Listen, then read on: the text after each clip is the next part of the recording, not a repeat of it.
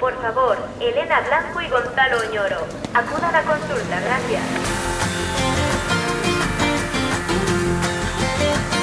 Aquí comienza Sin cita previa, con dos pediatras en casa, un podcast de Aveslas.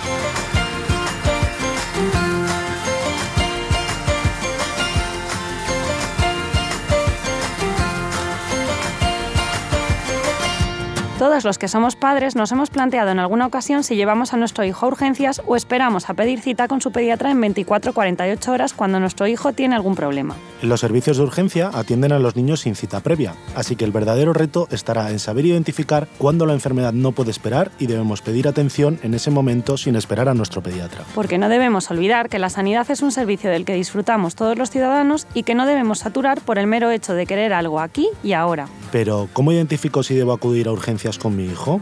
¿Por qué cuando llego al hospital a veces me hacen esperar más que a otro niño que ha llegado más tarde? ¿Por qué en urgencias casi nunca me dicen exactamente lo que tiene mi hijo? ¿Me puedo quedar tranquilo si ven a mi niño y le dan de alta? Está a punto de empezar un nuevo episodio de Sin Cita Previa en el que os desvelamos todo lo que tenéis que saber sobre los servicios de urgencias de pediatría y cuándo acudir a ellos. Así que abrid bien las orejas porque empezamos.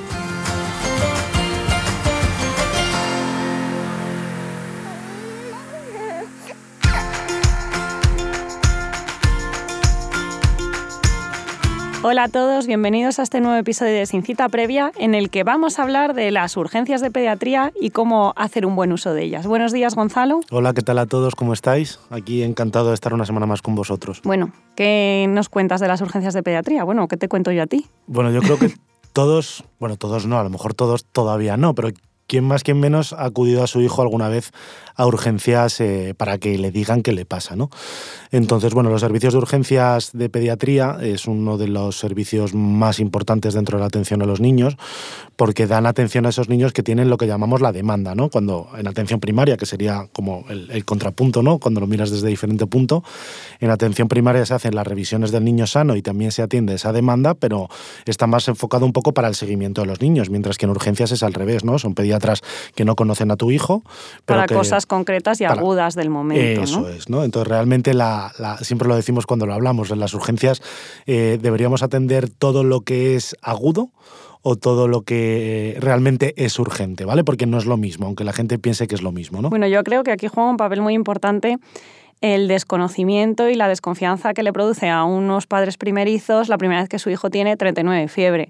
No muchas veces es más el miedo a, que le pase algo que realmente a lo mejor la gravedad, bueno, ya hemos hablado mucho ¿no? sobre la fiebre y las infecciones y tal, yo creo que ya todos tenemos claro que el grado de la fiebre no nos indica mayor o menor gravedad, pero unos padres que se, que se enfrentan por primera vez a este problema, pues quizás eh, son los que de forma más frecuente eh, son usuarios de, este, de estos sistemas de urgencias, más que nada por quedarse tranquilos. Sí, yo creo que eso está, está estudiado, ¿no? Cuando los padres son primerizos, es decir, cuando solo tienen un hijo, suelen ser más visitadores de, a urgencias, no que hagan un mal uso, pero cuando tienes a lo mejor un tercer o cuarto hijo, ya tienes un máster en pediatría, sabes perfectamente lo, lo, lo que realmente es urgente y no puede esperar, o lo que puede esperar a una consulta con tu pediatra en 24 48 horas, y lo vemos cuando tienes un tercer hijo, ese niño casi nunca va a urgencias porque los padres han aprendido a diferenciarlo. Sí, porque luego muchas veces una vez que ya se te quita esa parte de miedo, queda, queda la parte que prefieres que te vea el pediatra de confianza que te conoce y sabe lo que normalmente le pasa al niño, eh, frente, a, frente al corre-corre que en urgencias vas y cada vez te verá uno. Sí, luego hablaremos de eso, porque realmente en urgencias muchas veces no está enfocado a diagnosticar lo que tiene el niño, sino a descartar que no tenga cosas graves, que es un poco ahí donde estaba diciendo yo. Claro, si lo comparamos con un servicio de urgencias de adultos, normalmente un servicio de urgencias de adultos pues está viendo infartos, está viendo personas con infartos cerebrales, infartos de corazón, cosas que realmente todo el mundo pensaría que son graves, ¿no? Pero cuando eh, te revisas la- lo que ha ocurrido en 24 horas en un servicio de urgencias de pediatría, la inmensa mayoría de las cosas no son urgencias. O sea, no, son- de hecho es bastante parecido a como es una consulta de atención primaria, quitando la parte de medicina preventiva que hacemos en la, la- la revisión del niño sano. Eso obviamente en urgencias no se hace, pero todo el resto es bastante parecido a lo que se ve en un sitio y en otro. Entonces ahí tendríamos que ver realmente eh, cuáles son las cosas que sí que deberían ir sí o sí a urgencias, ¿no? Lo que está claro que no puede esperar y, y esa es la definición de urgencias, que ahora lo, lo veremos ahora, y lo que sí que podría esperar a una cita tranquilamente con el pediatra. Vamos Sí. a intentar ayudaros Si con esto. hiciéramos el resumen ahora del episodio que todavía no hemos terminado, sería, a grosso modo, lo que es urgente es lo que no puede esperar y lo que puede esperar es para atención primaria, básicamente. Entonces, cualquier cosa eh, quedaría resumido en eso. Pero, ¿y cómo funcionan los servicios de urgencias? O sea, porque en el fondo los servicios de urgencias de pediatría están más o menos todos organizados exactamente igual. Estés en Madrid, estés en Barcelona, estés en Galicia, estés en Andalucía. O en otros países, la, incluso. En otros países, lo que es la organización del servicio eh, funciona más o menos igual, ¿no? Elena, cuéntanoslo claro, un poquito. pues bueno, el paciente cuando, bueno, primero hay un, una parte que es la identificación, que es la parte administrativa, aunque es muy habitual que lleguen los padres contando qué es lo que le pasa al niño, pero realmente ahí solo cogen los datos y pasan a un sistema de identificación del nivel de prioridad que precisa eh, este niño en concreto depende de, lo que cuenten los padres. ¿no? Entonces, eh, aquí, aquí es cuando todos sí que más o menos van entrando en esta parte de triaje según el orden de llegada, dependiendo, hombre, si, si es una situación de máxima emergencia. Eh, quizá ahí no va a esperar, obviamente, pero más o menos el niño que entra por su propio pie eh, va a ir una primera consulta en la que se hace una identificación del nivel de gravedad que se llama triaje. Vale, fijaos, la palabra triaje viene de, creo que es del francés, que es triage, que es el, el, el triar, que es separar la paja del grano, básicamente. O sea, en esa. Claro, porque urgencias van muchas cosas que no son urgencias, aunque y realmente lo que es urgente. Entonces, en esa primera consulta del triaje, valorando unas cosas muy sencillas, lo que queremos identificar es qué niño no puede esperar y sí que realmente es una urgencia y hay que atenderle en ese momento, de todos los demás que se verán igual, pero que a lo mejor hay que esperar y tienen que esperar pues dos, tres, cuatro horas, eh, dependiendo un poco la espera que haya en ese momento en, en ese servicio de urgencia. Claro, entonces lo que hacen es, dependiendo de la sintomatología y del aspecto general del niño, se, va, se clasificará en distintos niveles de atención que lo que dicen que son normalmente un sistema de colores según el sistema de, de triaje canadiense en el que va desde el color rojo, pasa por el naranja, el amarillo, el verde y el azul, siendo naranja, mmm, atención inmediata, cero minutos. Rojo, rojo, rojo, rojo, perdón. rojo es el que entra Sí. casi sin triar, directamente al Claro, box vital. Eso, porque es una atenderle. situación de máxima emergencia en la que si no se interviene eh, corre en peligro la vida del paciente, hasta el nivel azul que se establece que eh, tiene una patología que se puede demorar su atención hasta 120 minutos. Realmente es más. Lo que pasa es que yo creo que eso ya depende un poco de los criterios de, de calidad de los servicios. Pero es de el nivel de menos eh, gravedad, Claro. quizás el que podría haber ido a, te- a atención Eso primaria. es, casi siempre lo decíamos cuando hacíamos la residencia, que los clasificaban por colorines, cuando te ponían un azul, que es de estos que eh, puede esperar hasta 120 minutos, pues por ejemplo veías Podría esperar al día siguiente. picor, eh, picor anal, que sabías que iban a ser unos oxuros, unas lombrices. Pues hombre, verlo en 120 minutos, pues ese puede esperar 12 horas, o puede esperar al día siguiente, pero claro, en urgencias hay que darle un tiempo para volver a revalorarle. Claro. Porque realmente lo que hacen en los triajes es decir, eh, ¿qué niño pasa primero? Para dar atención real. Entonces, por ejemplo, está claro que el rojo no se le pasaría a nadie, una parada respiratoria, una crisis convulsiva, eso está claro que es eh, paso directo al box vital, que se llama, que es un, es un puesto que en todos, los, es, eh, en todos los servicios de urgencias, que está preparado para atender eh, cualquier situación máxima de gravedad, siempre listo con todos los, el instrumental, la medicación y todo lo que necesitamos pues para reanimar eh, una, parada cardiorrespiratoria o cualquier situación de máxima emergencia. Y luego, eh, quitando el rojo, el naranja, el, amarillo, el verde, pues normalmente se pueden atender en los, en los box normales de urgencias. Entonces, ¿quién va a pasar primero? Pues obviamente el que, mayor, el que necesita una atención más prioritaria, una dificultad respiratoria grave, un niño deshidratado, un Claro. niño con una enfermedad crónica de base que a lo mejor viene solo por fiebre y tiene buen estado general, pero solo por su situación de patología previa, véase cáncer, pues ese también tendría un nivel de prioridad mayor que un niño sano que viene por fiebre. por sus condicionantes previos. Claro. Igual que, por ejemplo, el niño, que luego lo hablaremos, el niño pequeñito con fiebre por debajo de tres meses, ese es, una, ese es un amarillo. O sea, la fiebre, cuanto más pequeño el niño, va a ser más prioritaria que si el niño sea mayor. Y menor de un mes, Y menos de un mes, naranja. Pero yo quiero decir una cosa, hay veces que, o sea, que un niño a lo mejor lo clasifiquen inicialmente en el triaje como un verde de los que puede esperar, un azul que a lo mejor Mm, podría haber esperado tal, no solo que cambie, sino que no quiere decir, a lo mejor luego un azul ingresa. O sea, quiero decir, en el fondo lo que hacen el triaje es establecer a qué niño hay que verle muy rápido porque le puede pasar algo si no le ves rápido. Voy a poner un ejemplo, una dificultad respiratoria que ha dicho Elena. Pues un niño con una bronquiolitis, dificultad respiratoria en el momento del triaje, va a pasar más rápido que a lo mejor un niño que lleva 15 días con fiebre ¿vale? Y luego el de la bronquiolitis. Pero a lo mejor sin se le pone- dificultad Sin dificultad respiratoria. respiratoria, claro. Al niño de la bronquiolitis hay que atenderle pronto porque habrá que poner a lo mejor unos aerosoles, se le rescata y se va a casa.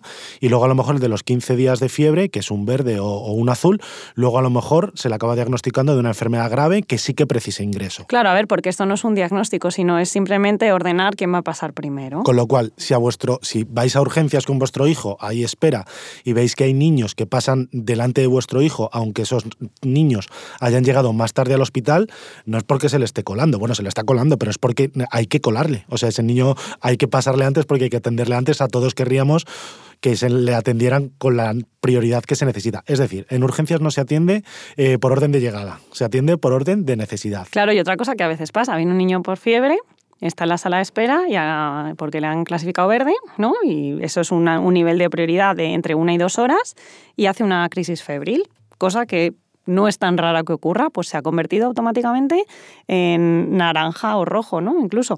Entonces, bueno, claro, esto también es, eh, es cambiante con el tiempo. Ya están en el hospital, si hay alguna situación que cambia, pues se puede, se, se vuelve a triar, o porque para eso estamos ahí los sanitarios, para, para atender este tipo de cosas que pueden cambiar. Y luego, una cosa muy importante, ha dicho Elena al principio, cuando estábamos hablando del, del triaje, de lo del triaje canadienses, porque lo hizo la Asociación Canadiense. Canadiense de, de Urgencias. Y bueno, realmente en el triaje eh, no, no se suele explorar al niño, simplemente, o sea, estableces la prioridad dependiendo de las, unas preguntas clave que se hacen, dependiendo de por qué vas al hospital. Y luego, eh, por una cosa que desarrolló eh, la Asociación Americana de Pediatría, que es el Triángulo de Evaluación Pediátrica, que simplemente mirando al niño ya puedes establecer una prioridad de si está compensado o no está compensado por lo que viene. ¿no? Si ves que tiene dificultad respiratoria, que lo has dicho, si le ves un mal color, si le ves que está muy adormilado, pues todo eso son cosas que no te ha hecho falta explorar al niño, que es lo que se hará luego cuando ya lo vean definitivamente y, por- y dentro. por- y de hecho, por definición, no precisa ni tocar. Entonces, muchas veces que ni le han tocado, es que no hacía falta. En el triaje, la, claro. la prioridad, claro, la prioridad se establece, pues eso, pues cómo está, cuáles son los signos y síntomas que presenta y eh, el estado general, que eso sí que lo había comentado antes. Y bueno, otra cosa importante del, del- del triaje depende del, del que hemos dicho, los servicios de urgencias donde se haga, normalmente suelen ser o enfermeros de pediatría o, o- o pediatras. O sea, quiero decir, en el fondo es una persona que está formado para poder decidir quién pasa antes y quién pasa después.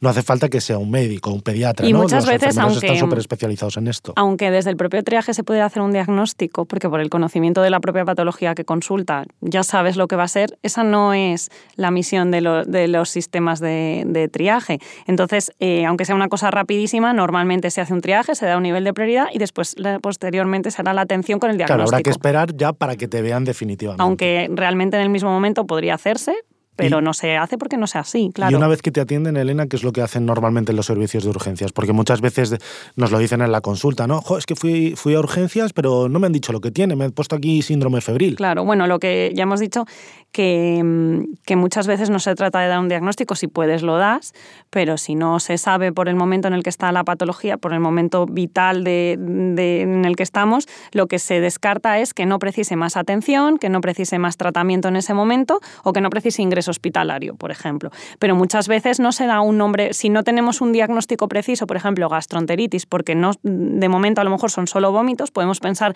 que va a ser una gastroenteritis posteriormente, pero actualmente no cumple los criterios de diagnóstico de gastroenteritis. Pues vómitos sin signos de deshidratación, por ejemplo. Muchas veces los diagnósticos de urgencias son así. ¿Precisa atención? No. ¿Puede irse a casa? Sí.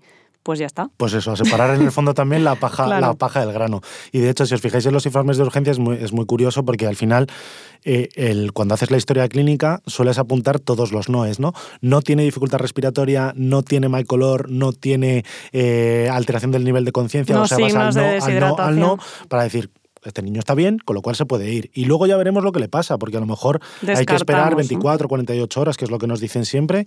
Decir, controlen 24, 48 horas por el pediatra para que ya dé un diagnóstico definitivo, porque las enfermedades de los niños no son fotos fijas, que a lo mejor en 12, 24 horas ya sepas lo que le pasa al niño, sino que son películas que hay que dejar correr para juntar todos los síntomas y poder eh, componer el puzzle de lo que le pasa al niño. Y luego muchas veces eh, hay escalas en las que se estandariza la exploración o los signos de, de, gravedad, o bueno, dependiendo, ¿no? Las laringitis pues tienen todas una escala de gravedad de laringitis. Las bronquitis asmáticas que tienen nombres propios, el traumatismo craneoencefálico grave, los síndromes febriles para el buen estado general. Entonces, eso, aparte de poner no, no y poner nuestras cosas en la exploración, si, si aplicamos una escala que está validada y, le, y damos el- la puntuación que tienen, que normalmente son puntuaciones con números, dependiendo de la escala, pues de 0 a 10 o de 0 a 15 o de 3 a 9, lo que sea, eh, eso estandariza la atención y cualquier otro pediatra que lo vea podrá ver que en ese momento pues, eh, se fue a casa porque, por ejemplo, tenía,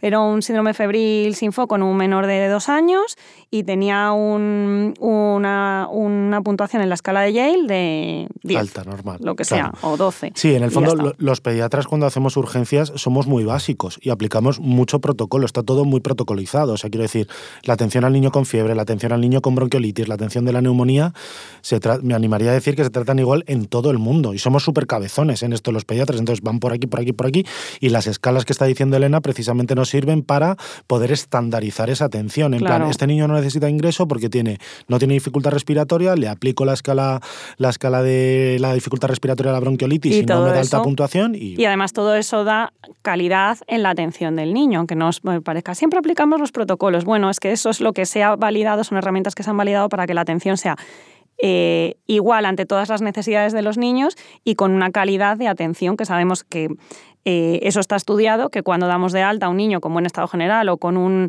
una escala de una bronquitis asmática de un pulmonar score de 2, pues es que se puede ir a casa y que no tenía 7 cuando se fue, que entonces va a volver dentro de media hora. Es que todo eso tiene una utilidad, claro. Lo, lo que está claro es que los pediatras en urgencias no tenemos una bola de cristal, ¿vale? Esto es una, una- una broma que hacemos mucho los pediatras. Dígame, hace- doctor, entonces, ¿qué tiene? Claro, te dicen, no, es que le acabo de recoger de la guardería y me han dicho, justo le hemos puesto ahí el termómetro, tenía 38,2 y me he venido a urgencias. Es que, bueno, ni siquiera has visto si tiene cita tu pediatra para luego, pero te has venido a urgencias con media hora de evolución de fiebre.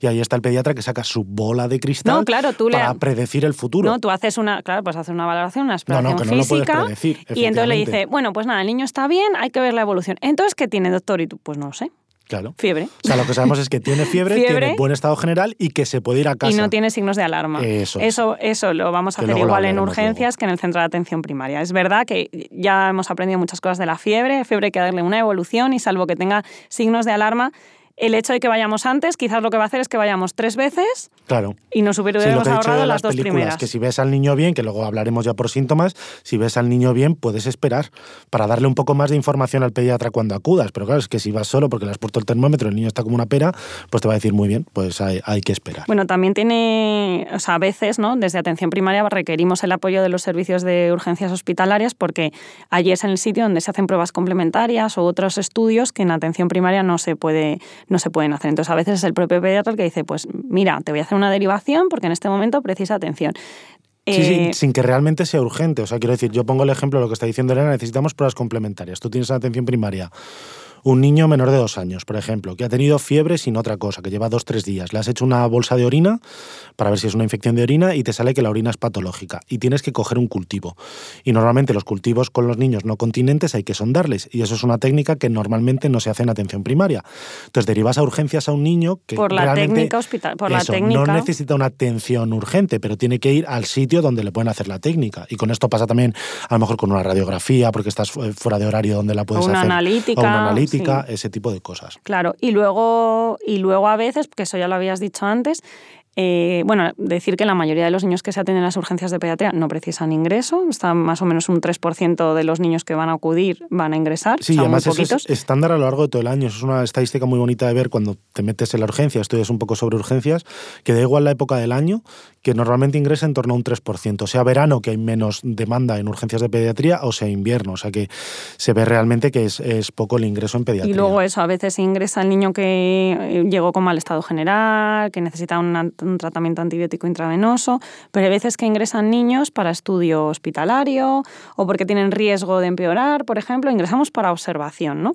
Entonces que, aunque, y en ese caso a lo mejor eran niños que han estado, que les han hecho un nivel de prioridad bajo, un 4 o un 5, que son los verdes o los azules, pero después ingresa, porque es verdad que en el momento del triaje solo es prioridad de atención y no estamos haciendo diagnósticos. Y eso, que diga, "Y ya llevo aquí cuatro horas esperando. Podría haber sido, porque si se hizo el nivel de prioridad y no era alto, aunque luego tenga una, patología que haya que estudiar, pues bueno, eso puede ser que ocurra y no se han equivocado en el triaje, ¿vale? Bueno, en resumen, los servicios de urgencia, esto es para lo que sirven, para eh, establecer quién pasa primero para atenderle y sobre todo para decidir qué niños se van a casa y cuáles deben ingresar, porque el tratamiento no se puede hacer en domicilio. Así que bueno, después de este ratito que ya llevamos hablando, esperamos haberos abierto un poco los ojos de realmente para qué sirven esta parte fundamental de la asistencia sanitaria.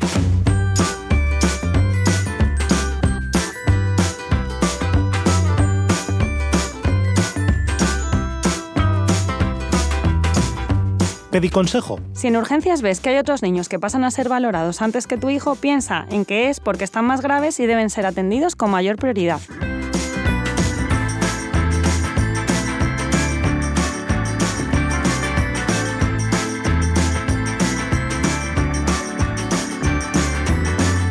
Bueno, ahora vamos con esta segunda parte del episodio que es, eh, ya hemos adelantado muchas cosas, hemos hecho resúmenes, pero eh, ¿cuándo habría que acudir a urgencias en general? Dependiendo de los signos o síntomas, una guía os vamos a contar para que os quede más claro en qué momento deberíais o no acudir a urgencias o ante la duda. Pues hombre, claro que se puede ir ante la duda, pero eh, si estáis bien informados, quizás muchas de las visitas que hayas hecho, claro, eso es. Sí, de todas maneras, acabas de decir una cosa que a mí me parece muy interesante. Yo siempre me dicen los padres, ¿pero voy o no voy? digo, si tienes dudas, tienes que ir. O sea, luego en urgencias tendremos que instruirte eh, sobre si realmente deberías haber venido o no. Pero yo, como pediatra, creo que no puede quedarse la duda de que un niño se quede en casa de si voy o no voy, porque si realmente debía ir y al final no acabas yendo, pues puede que el niño se ponga más malo. O sea que quizás es preferible eh, no saturar, pero sí ante la duda acudir. Bueno, eso con el tiempo también y la experiencia se aprende, y con el número de hijos más todavía. eso es así. Bueno, a ver, Em, lo que está claro es un niño con mal estado general, ¿no? Lo que hemos hablado, un decaimiento, por ejemplo, en contexto de fiebre que no mejora cuando le baja la fiebre, un niño con tendencia al sueño, un niño que le cuesta respirar, vómitos que no conseguimos que, que tolere y con signos de deshidratación. Eh, niños muy pequeñitos con fiebre o con síntomas que no vemos normalidad, sobre todo por debajo de los tres meses de edad, y luego entre ciertas caídas o traumatismos, sobre todo zona, eh, golpes en la cabeza, pues un golpe que se ha acompañado de una convulsión, un golpe que el niño se ha quedado dormilado, un golpe en la cabeza que después está vomitando. Bueno, vamos allá con cada síntoma. Y lo que has dicho de los golpes, que luego no lo vamos a decir, claro, nosotros normalmente atendemos urgencias médicas, no urgencias entre comillas quirúrgicas. Claro, los golpes en los miembros, que son más de traumatólogo que de pediatra, si generan impotencia funcional, es decir, si el niño se cae y no puede caminar, pues hay que ir a urgencias a que le vea al traumatólogo. Pero bueno, lo acaba de decir Elena. En resumen, niño que se encuentra mal, con cualquier tipo de síntomas a urgencias. Pero bueno, ¿y si nos centramos solo en la fiebre, Elena? Bueno, pues este es el motivo estrella más frecuente de consulta en urgencias. Eh, a veces es fiebre de bajo grado de corta evolución, a veces es fiebre alta, me asusto, a veces es fiebre de muchos días, ¿no? Pero bueno, lo importante es, no es el grado de la fiebre, sino es cómo está el niño con la fiebre. Claro, de hecho, eh, luego si lo comparamos luego con dificultad respiratoria, si hay dificultad respiratoria, eso siempre va a ser una urgencia. Pero si un niño tiene fiebre, tener fiebre no es una urgencia.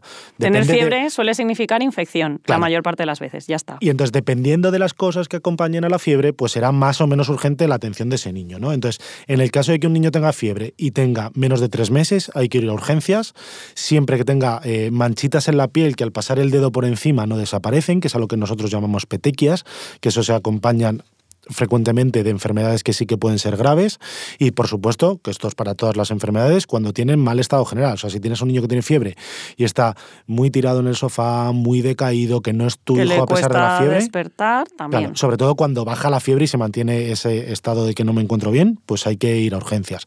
Y luego, desde luego, si tienes fiebre con vómitos y el niño pues tiene signos de deshidratación, pues también habría que ir, ¿no? Y en las infecciones respiratorias, Elena? Vale, pues en general no van a ser un motivo de atención urgente, salvo que tengan dificultad respiratoria, mal estado general, como las otras ocasiones. Por ejemplo, a veces las infecciones respiratorias pues, pueden iniciar un dolor de oído, pues es un dolor que no cesa, también es un motivo de acudir a urgencias. Y esto básicamente. Sí, y lo, respecto a la dificultad respiratoria, que no vamos a profundizar, recordar que hicimos un episodio hace cuatro o cinco episodios hablando solo de cómo identificar dificultad respiratoria. Que remitimos. Sí, sí, no, además yo creo que es de los más importantes que hemos hecho desde que, que abrimos Incita Previa, así que ese, escuchároslo. Y respecto a la gastroenteritis, que hablamos hace un par de episodios, eh, pues básicamente lo que hay que vigilar es... La deshidratación, que es el mayor riesgo, ¿no? Claro. Y sobre todo, antes de llegar a la deshidratación, si es un niño que vomita, hacemos tolerancia y sigue vomitando, vomitando, vomitando, pues ah, también hay que ir a urgencias, ¿vale? Porque por desgracia no hay medicación que podamos dar en atención primaria, que se pueda comprar en la farmacia, eh, para cortar los vómitos y entonces en el caso de que los vómitos persistan, pues habría que acudir a urgencias. Y luego, ojo con los niños muy pequeños porque tienen muchas menos reservas y un periodo más corto de vómitos y deposiciones abundantes pues pueden acabar en una deshidratación de forma muy precoz comparado con niños más mayores. Y respecto los golpes en la cabeza. Sí, las anticipa un poquito. Los, eh, los, golpes en la cabeza es un motivo de consulta muy frecuente en urgencias. ¿no? niño, los niños se caen y se dan golpes en la cabeza. Y la verdad es que la mayoría de los niños que se dan golpes en la cabeza no, no, no nos preocupan, por decirlo de alguna manera, porque no suelen tener consecuencias. ¿no? Y la mayoría de estos niños, después de una valoración con una buena exploración neurológica, que es lo que hay que hacer cuando un niño se da un golpe en la cabeza, son remitidos a domicilio con unas pautas básicas de observación para volver. ¿vale? Eh, sí que es verdad que mm, cuanto más alto se cae el niño y se da el golpe en la cabeza, esto es lógico, más grave suele ser el, lo que le puede pasar. Y lo que más nos preocupa a los pediatras, lo digo porque mucha gente viene con el chichón en la frente que parece una pelota de ping-pong, o a lo mejor se ha caído para atrás y se ha dado en la parte eh, de la región occipital, un poco por encima de la nuca. Realmente los sitios que más nos preocupan a los pediatras de un niño que se da un golpe en la cabeza son los laterales de la cabeza. Y los occipitales, la zona de la nuca y por encima. es la segunda, pero sobre todo son los laterales que son las que tienen más frecuencia de fractura craneal y justo por ahí debajo pasa eh, vasos sanguíneos, que es lo que puede hacer una hemorragia, una hemorragia craneal interna, ¿no? Que eso es bueno, esto la suerte es que, la mayor parte de los golpes, em, con una adecuada prevención, ¿no? Pues no dejar a niños pequeños en un cambiador sin vigilancia, utilizar bicicleta, monopatín o patinete o lo que sea con casco, pues todo eso recordar que es fundamental y que cada vez que el niño vaya a urgencias con este motivo de consulta, pues se lo van a recordar. Sí, otra cosa importante, si acudís a urgencias porque vuestro hijo se da un golpe en la cabeza, que, seguramente haya que ir si ha sido un, golpe grande, es muy importante lo que ha ocurrido alrededor del golpe, porque eso va a ser con la historia clínica que hagamos y la exploración neurológica lo que nos establezca si hay que hacer algo con el niño. ¿Y a qué altura se ha caído? Desde qué altura, si, se ha, se ha perdido el conocimiento después del golpe, cómo se ha recuperado después del golpe, cómo se le encuentra el niño después del golpe, si ha vomitado, pues todo ese tipo y de el cosas tipo de las suelo, van a ¿eh? preguntar. que no es lo mismo que en un césped que en, un, suelo de baldosa, claro. Entonces es muy importante que eso lo tengáis en mente y os acordéis, no, o sea, ya sé que es difícil cuando se cae un niño acordarse de todo y observar lo que está ocurriendo, pero, más pero es básico. siempre lo suelen contar bien. A lo mejor no, no han medido la altura, pero son capaces de decirte, pues de una cama que a mí me llega por aquí. Claro. O sea, esas cosas sí que son las cuentan. Se ha caído y se ha puesto a llorar inmediatamente. Pues mm. todo ese tipo de cosas son muy importantes, ¿vale? De hecho, nos pasa mucho cuando un niño va un golpe, va por un golpe en la cabeza que viene desde el colegio y a lo mejor lo vio un profesor, pero ese profesor no ha venido a urgencias y al final lo acaba trayendo el padre es, ¿y qué ocurrió alrededor del golpe? Y dice, pues no lo sé porque yo no lo presencié. Y entonces ahí tenéis que rescatar un poco la historia para poder contársela al pediatra para que decida si se puede volver a casa o hay que hacer alguna otra cosa. Bueno, otro motivo de consulta bastante frecuente son las intoxicaciones, que normalmente se producen en domicilio. En general, la mayoría... La eh, mayoría no son intoxicaciones. No son porque son, pues Fairy, o el, ¿no? el detergente, o el gel de baño. Pero bueno, ojo, cuidado, porque las intoxicaciones medicamentosas... Eh, sí que son de, bastante mayor riesgo. Entonces, esto, pues mm, lo fundamental es prevención, dejar todas estas cosas fuera del alcance de los niños y ante la duda, pues eh, eh, acudir a llamar al servicio de toxicología y bajo sus indicaciones, la mayor parte de las veces, sobre todo en el caso de medicamentos, indican acudir a urgencias. Y si no llamamos a toxicología, pues vamos con el botecito de lo que creemos que es intoxicado y, lo y vamos allí y que nos lo digan. Pero la mayor parte de las cosas van a ser intoxicaciones en domicilio, productos domésticos, de uso doméstico, que no van a requerir que no mucha son tóxicos. Y mm. bueno, lo decía yo al principio, eh, cualquier golpe que sea sugestivo de una fractura en un brazo, en una pierna, eh, pues tiene que ir a urgencias o una contusión, una torcedura muy importante que genere impotencia funcional, pues a lo mejor hay que ir a urgencias a que le pongan una escayola al niño, ¿no? Entonces eso también que, habría que valorarlo. Y también, que son frecuentes, las heridas que, las heridas que se puede hacer un niño. La mayoría no va a haber que hacer nada, más allá del la herida, pero si son subsidiarias de, sutura, que hay que coserlas, pues eso, claro, no puede esperar 24 o 48 horas. Y eso, pues, como lo diferencia un padre? Pues son heridas que no dejan de sangrar. Y que, son muy profundas, no raspones. Claro, muy profundas y heridas que después de una hora ahí taponando, eso sigue sangrando, pues seguramente necesitará una atención en urgencias y una sutura.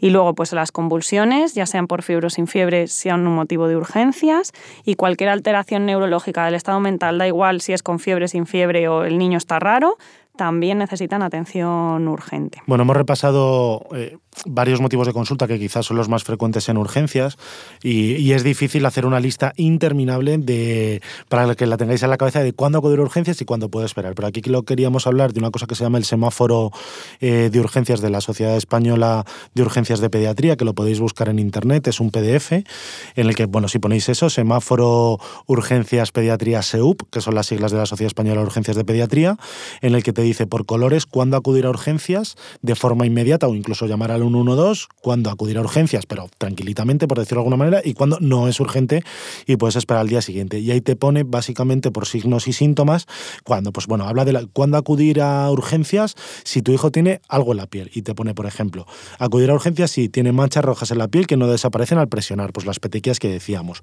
O, por ejemplo, ¿Cuándo ir a urgencias si tiene fiebre? Pues bebé menor de tres meses. Fiebre que se asocia a cualquier ítem aportado eh, eh, superior, pues cuando tiene alteraciones en la piel, cuando hay una alteración del nivel de conciencia, cuando le cuesta respirar. Eh, bueno, y este tipo de cosas. Yo creo que esto es muy útil si lo imprimís y os lo ponéis en la nevera de casa para cuando veáis que vuestro hijo tiene algún síntoma, pues esto siempre lo vais a poder tener de guía cuando para decidir si acudir en ese momento a urgencias o demorar la atención 24-48 horas con vuestro pediatra. Este tipo de herramientas son muy sencillas porque, como decimos al principio, eh, os ahorrarán muchos mm, quebraderos de cabeza de voy o no voy. Bueno, pues aquí está la respuesta, familias. Y bueno, Elena, yo creo que vamos a ir poniendo punto y final al episodio de hoy, del que espero que nuestros oyentes hayan sacado mucha información para saber cuándo acudir a urgencias con su hijo y cuándo pueden esperar a que sean evaluados por su pediatra. Confío que de ahora en adelante y sin querer regañar a nadie, todos hagamos un uso de las urgencias como debemos para no saturar estos servicios y que quien realmente lo necesite pueda acceder a ellos sin demora. Pues venga, vamos con el resumen de este episodio para despedirnos hasta dentro de unos días. Las urgencias son servicios hospitalarios en donde se entiende la patología que no puede esperar una consulta de atención primaria. La prioridad de que un niño pase primero se establece por un triaje que se basa en la gravedad de lo que le pasa al niño y no de quién ha llegado primero. En urgencias se hacen diagnósticos de sospecha que van encaminados a descartar las enfermedades que requieren un tratamiento que no puede esperar. En general, si un niño tiene mal estado general, le cuesta respirar, tiene manchitas en la piel que no desaparecen al pasar el dedo por encima, tiene vómitos que no cesan, está muy somnoliento o irritable o presenta signos de deshidratación, se debe acudir a urgencias. Muchísimas gracias por habernos escuchado una semana más. Estamos encantados con la acogida que está teniendo este podcast y con las valoraciones tan positivas que nos dejáis tanto en las plataformas desde las que nos estáis escuchando como en redes sociales. No dudéis en hablar de nosotros a vuestros familiares y amigos si es que todavía no nos conocen. Y por supuesto, gracias a Deslas por apostar por la divulgación científica como mejor herramienta para que los padres y madres de hoy en día estéis preparados para dar el mejor cuidado a vuestros hijos. Nos escuchamos en siete días. Hasta la semana que viene.